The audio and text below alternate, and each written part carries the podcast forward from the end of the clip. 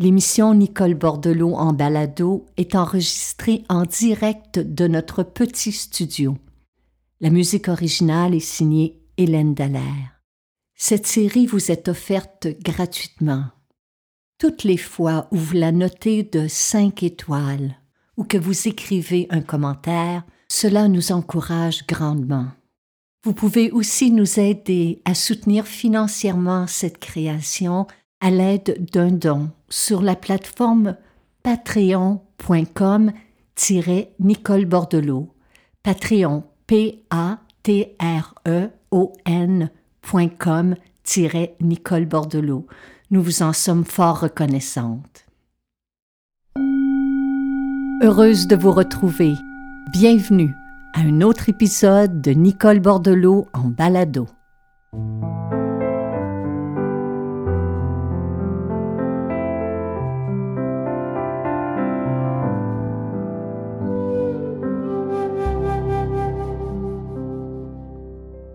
Je vous espère bien, mes chers amis, je suis contente que vous soyez au rendez-vous parce que ça fait un bon moment que je souhaitais explorer ces pistes de réflexion avec vous, parce que je crois qu'elles vont résonner dans votre quotidien et dans votre vie de tous les jours. En tout cas, elles résonnent pour moi. Parce que nous vivons présentement dans une société où n'importe qui, n'importe quand, peut émettre un commentaire sur nous. Que ce soit sur les réseaux sociaux, que ce soit dans nos familles, dans nos environnements professionnels, dans nos communautés, tous et chacun, nous sommes soumis à l'opinion des autres. Un jour, quelqu'un pourrait nous féliciter pour une chose, le jour d'après, quelqu'un d'autre nous réprouver pour cette même chose. Bref, Chacun de nous est destiné à recevoir des compliments et des critiques. L'heureuse nouvelle, c'est que nous pouvons arriver à nous définir individuellement, à construire notre autonomie, notre confiance et notre estime en nous-mêmes, tout en demeurant ouverts aux critiques comme aux compliments. C'est notre sujet de cette semaine.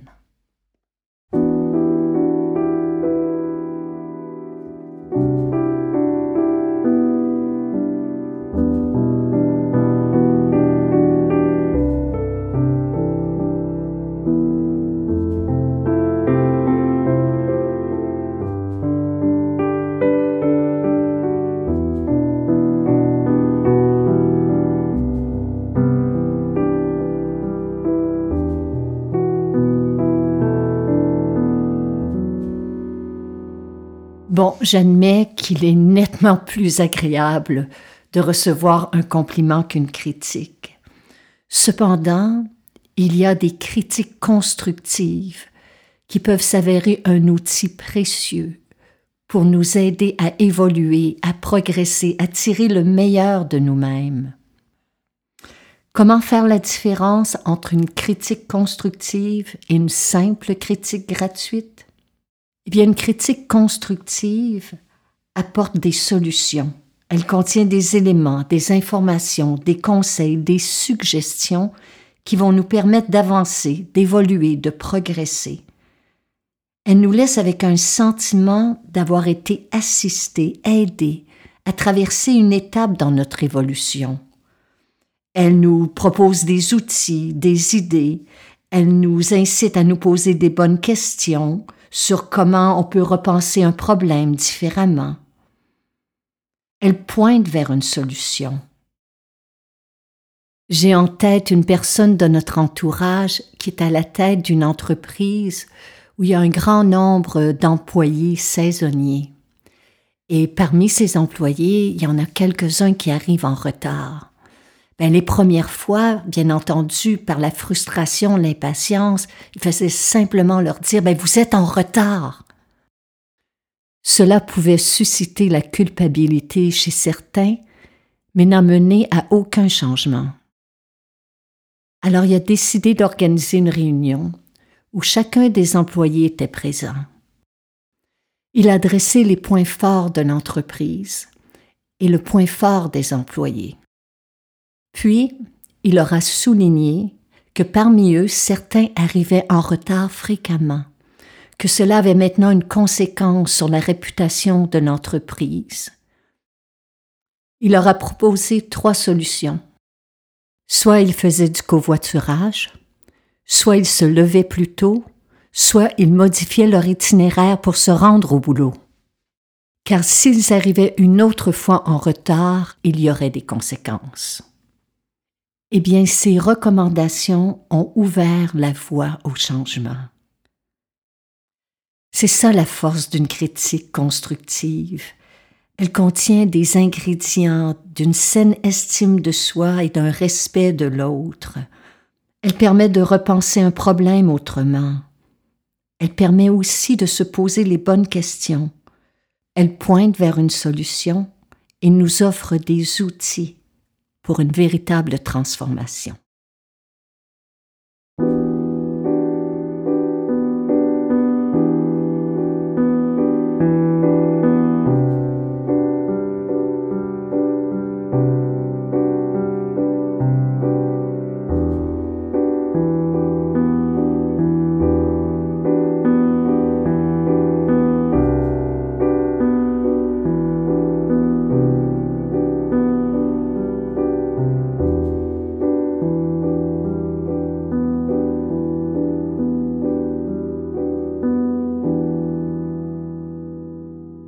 Pourquoi nous est-il si difficile d'entendre une critique? Et pourquoi un compliment est si facile à oublier? Le neuropsychologue Rick Hanson utilise cette image pour en parler. Notre cerveau, dit-il, agit comme du téflon face aux expériences positives comme les compliments, les succès, les victoires, c'est-à-dire qu'il les laisse glisser facilement dans l'oubli. À l'inverse, il agit comme du velcro face aux critiques, aux échecs, aux expériences plus douloureuses. Autrement dit, il s'y accroche, les conserve en mémoire, les rumine, les amplifie. Je vous donne un exemple des plus simples. Il y a quelques années, j'ai fait un changement dans mon apparence, j'ai coupé mes cheveux très courts. Et ce jour-là, j'ai reçu peut-être cinq, six, sept compliments des gens de mon entourage et une critique face à ma nouvelle apparence. Eh bien, devinez sur quoi mon cerveau a décidé de se concentrer le soir juste avant de me coucher. C'est ainsi pour la grande majorité d'entre nous. C'est ce qu'on appelle le penchant négatif de notre cerveau. Ce conditionnement fait partie de nos mécanismes de survie. Et c'est une des raisons pour laquelle nous avons de la difficulté à accueillir les critiques car nous avons tendance à les ruminer. Voilà pourquoi, afin de contrebalancer ce penchant négatif de notre cerveau, il est important d'apprendre à accueillir les compliments, il est vrai que dans notre société, il y a des gens qui complimentent les autres aussi souvent qu'ils disent bonjour ou merci. Il est aussi vrai qu'il existe des personnes qui usent de la flatterie pour leurs propres intérêts. Mais il serait dommage de passer sa vie à croire que tous les compliments qui nous sont destinés sont faux. Un compliment, un vrai compliment, est une marque d'attention et de reconnaissance. C'est une marque d'amitié, d'affection, d'amour. C'est là un facteur important car être complimenté fait partie des moteurs qui nous aident à avancer dans la vie, à persévérer devant les difficultés, à évoluer vers le meilleur de nous-mêmes. Voilà pourquoi, à mon avis, il est important d'apprendre à les accueillir avec gratitude. Une personne qui sait bien accepter les compliments est souvent une personne plus résiliente. C'est une personne qui connaît sa propre valeur et qui apprécie la reconnaissance de l'autre sans en être dépendante.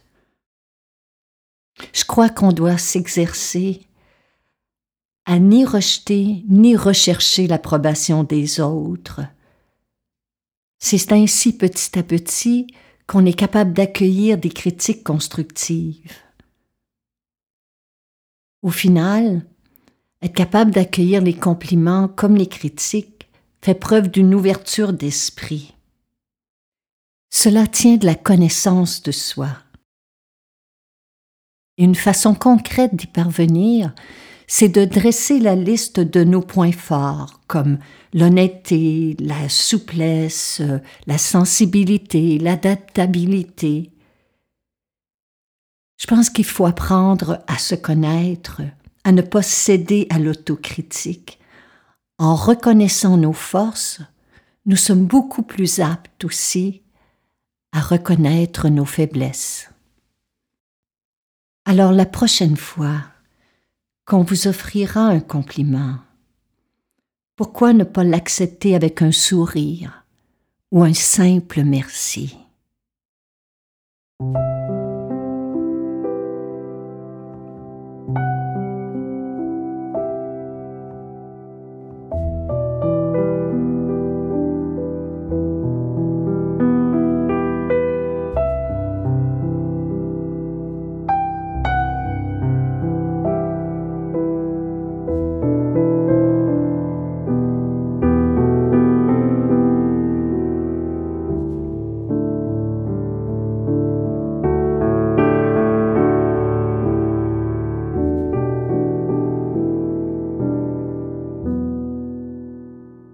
Chacun et chacune d'entre nous, à un moment ou un autre, sommes susceptibles d'être complimentés ou critiqués.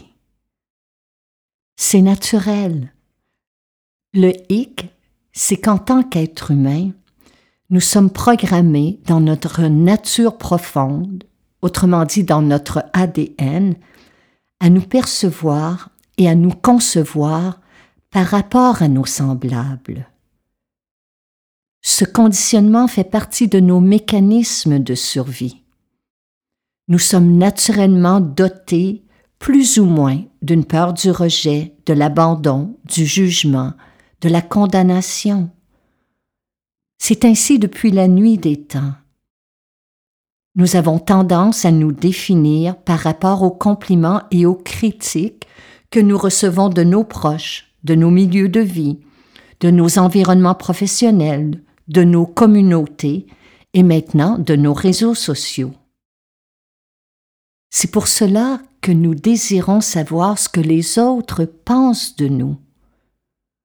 Cependant, il existe une différence entre un besoin inné de connexion avec l'autre et celui de se laisser définir entièrement par le regard ou le jugement de l'autre. Je crois que c'est là une distinction importante, car si notre estime de nous-mêmes dépend du regard, de l'opinion, du jugement d'une autre personne, nous devenons prisonniers, prisonnières de cette dernière. Alors comment s'en sortir? Devant un compliment, disent les maîtres de sagesse, il est poli de remercier. Devant la critique, il est bon de respirer. À méditer. Namaste.